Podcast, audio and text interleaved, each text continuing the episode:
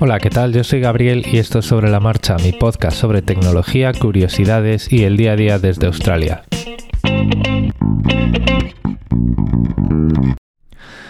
Pues el miércoles os contaba que, eh, bueno, así gritando a las nubes como un anciano enfadado muy descosido, que WhatsApp no tenía opciones para impedir que cualquiera te añadiese a los grupos siete meses después de haber anunciado que lo iban a implementar. Bueno, pues eh, ese mismo día Rubén me escribía por, por, Telegram y me decía, oye, que sí que lo tiene. yo, a ver, voy a ver. Y lo voy a ver y no está, ¿no? Y la opción no está para mí. Yo, pues para mí no está.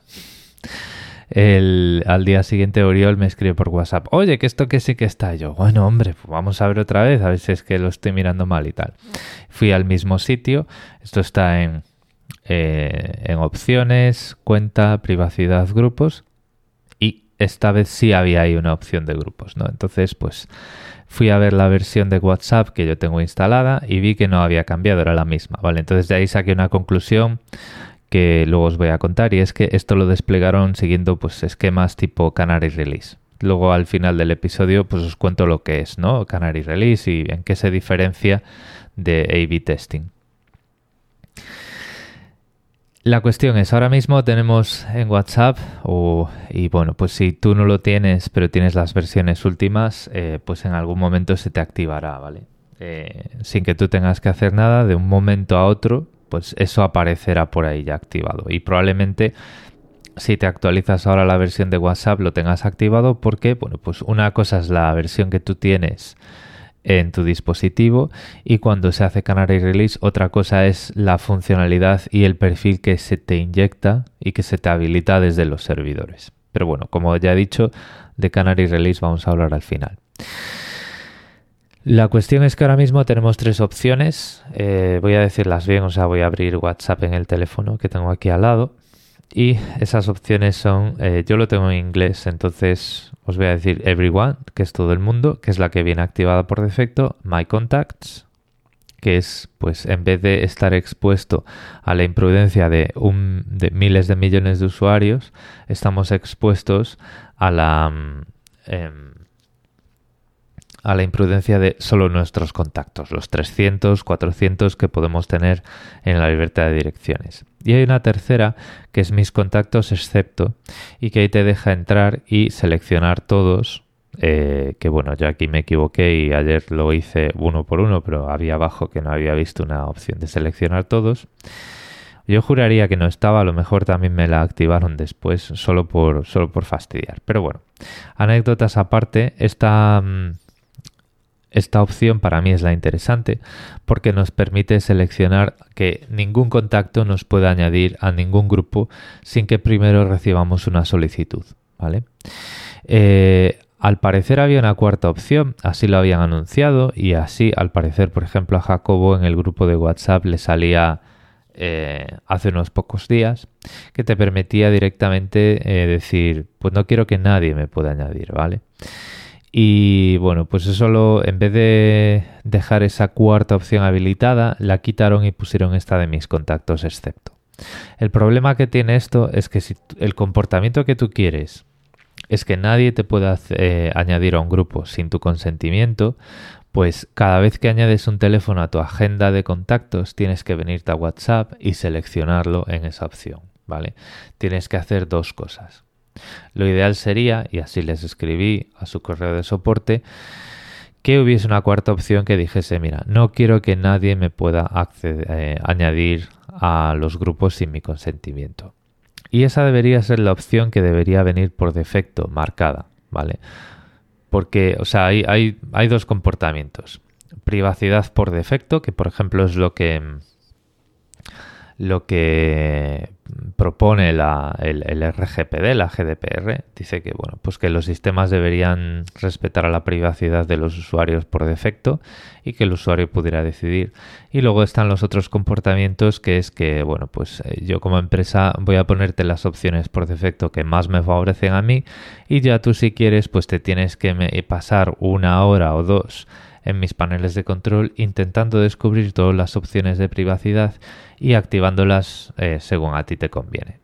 Y digo una hora o dos porque Facebook es muy... A ver, WhatsApp tiene las que tiene, es una aplicación pequeña, no pasa nada.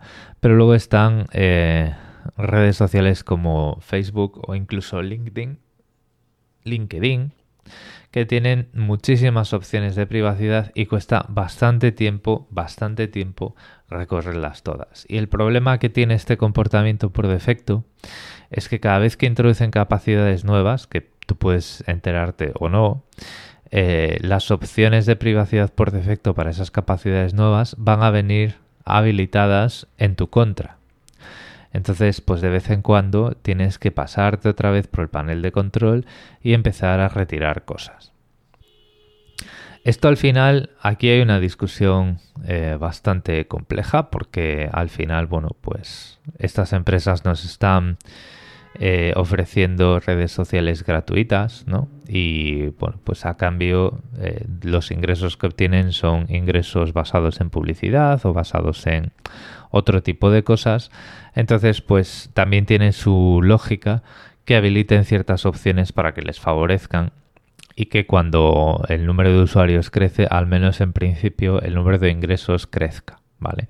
Que luego pues tú quieres entrar y quieres más privacidad y quieres un producto con menos funcionalidades, porque eso al final también hay que tenerlo en cuenta, a, menor visibilidad de tus datos, menor es la experiencia que se te puede personalizar, eso es lógico, ¿vale?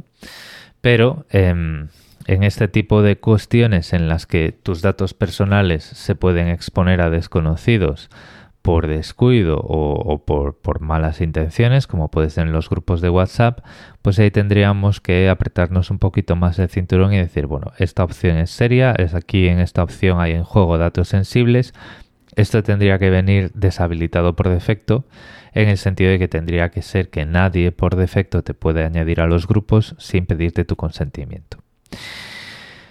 Em, con respecto a lo que eh, rajaba el miércoles de Facebook y de WhatsApp, mi opinión sigue igual. Esto, eh, tardar siete meses en implementar esto, después de haberlo anunciado en tu blog, después de otros nueve años de estar operando eh, en Internet y empezarte a preocupar de la privacidad cuando la Electronic Frontier Foundation te saca los colores, escribir una nota de prensa y tardar siete meses en implementar estas opciones, eh, sigue siendo eh, pues un comportamiento muy cuestionable, ¿vale? Hoy voy a ser un poquito más comedido, pero podéis volveros al episodio del miércoles si queréis críticas más airadas. Eso lo sigo pensando igual y me da igual que hayan puesto esto por Canary Release dos días después, un día después de que yo me haya quejado amargamente.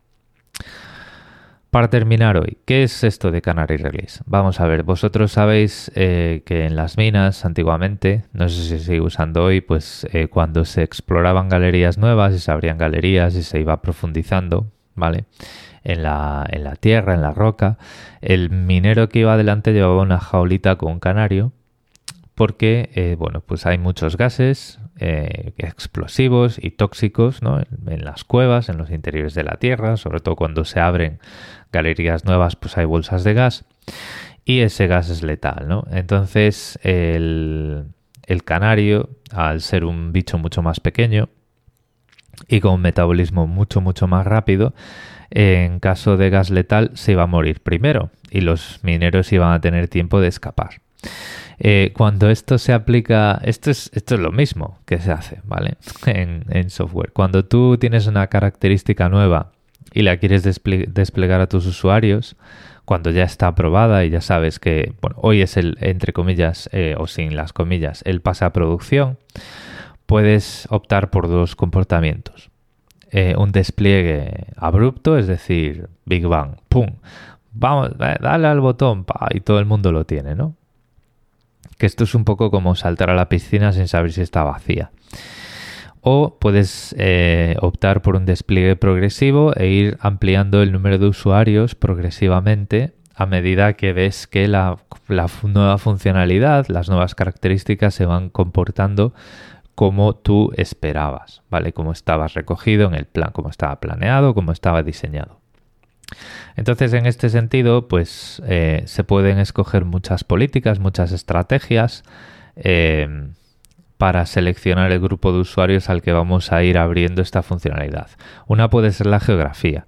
Se analiza la dirección IP desde la que los usuarios se conectan y se va habilitando pues por países. Pues nos interesa habilitar esto en Australia, en Estados Unidos y en China. Y luego pues vamos a ir a Europa, y luego vamos a ir a América Latina, y luego vamos a ir al Reino Unido, excepto Inglaterra, y luego vamos a Inglaterra porque con el Brexit pues va de últimos o directamente pues cosas más fáciles según el nombre de usuario por orden alfabético. Pues cualquier cosa que está en los metadatos de, tus usuarios y de las conexiones es lo que tú puedes utilizar en tus, en tus pasarelas, en tus gateways, ¿vale? En los, esos sistemas de red, esas, esos equipos que están, digamos, en, el, en la frontera de tu centro de datos y que son los que dan acceso a tus servidores cuando los usuarios se conectan, pues ahí puedes decidir los parámetros en los que pues tú lo vas a mandar a la versión nueva de la aplicación o a la versión anterior. ¿Vale? En este caso, pues eh, como a mí de un día para otro me apareció esta clave de esta, esta, este grupo de opciones de configuración sin que yo hubiese tenido que recibir una aplicación nueva una aplicación móvil nueva desde la tienda de aplicaciones de iOS, pues entiendo que lo han hecho por Canary Release. ¿vale? Han desplegado a todo el mundo una aplicación móvil que ya tenía eso implementado, pero han esperado activar eso a que pues la política de Canary Release em, eh, entrase en vigor, ¿vale? Para mí concretamente. Esto eh, se parece a otras cosas que he comentado por aquí, como el A-B testing, pero es distinto. El A-B testing se, se, pone en práctica para hacer pruebas controladas de comportamientos nuevos que no sabemos si queremos convertir en algo o no. ¿Vale? Por ejemplo, pues tenemos un interfaz gráfico nuevo que queremos ver cómo funciona, cómo es recibido por los usuarios. Y entonces decidimos probar, testear, ¿vale? una funcionalidad nueva A para un cierto grupo de usuarios y otra funcionalidad nueva B alternativa para otro grupo de usuarios. Los grupos de usuarios A y B no tienen por qué ser... Bueno, hay una moto por ahí, no sé si se está oyendo, pero está metiendo bastante ruido en mi habitación. Por esos grupos de usuarios A y B no tienen por qué ser entre los dos grupos el total, ¿vale? O sea, puede ser Dentro ya de un subconjunto de usuarios, pues vamos a dividir otros dos que sean el, grupo A y el grupo B. Y a lo mejor después de todo ese A-B testing, de toda esa etapa de A-B testing, cuando devolvamos a esos usuarios al comportamiento normal, el comportamiento que queremos desarrollar a partir de esa prueba no es ni el A ni el B, sino una mezcla de los dos metiendo pues otro tipo de datos, otro tipo de encuestas, otro tipo de experimentos, ¿vale? Entonces, las, eh, los objetivos de estas dos estrategias son distintos. El A-B testing, A-B testing o A-B testing, espera que tengo ahí, tengo el Windows ahí haciendo ruidos por detrás. Eh, eso sirve para mm, poner a prueba conceptos nuevos que no tienen por qué convertirse en algo que luego vayamos a tener en producción. Y el Canary Release ya cuando ya sí que queremos desplegar algo a los usuarios, pues lo hacemos de forma progresiva.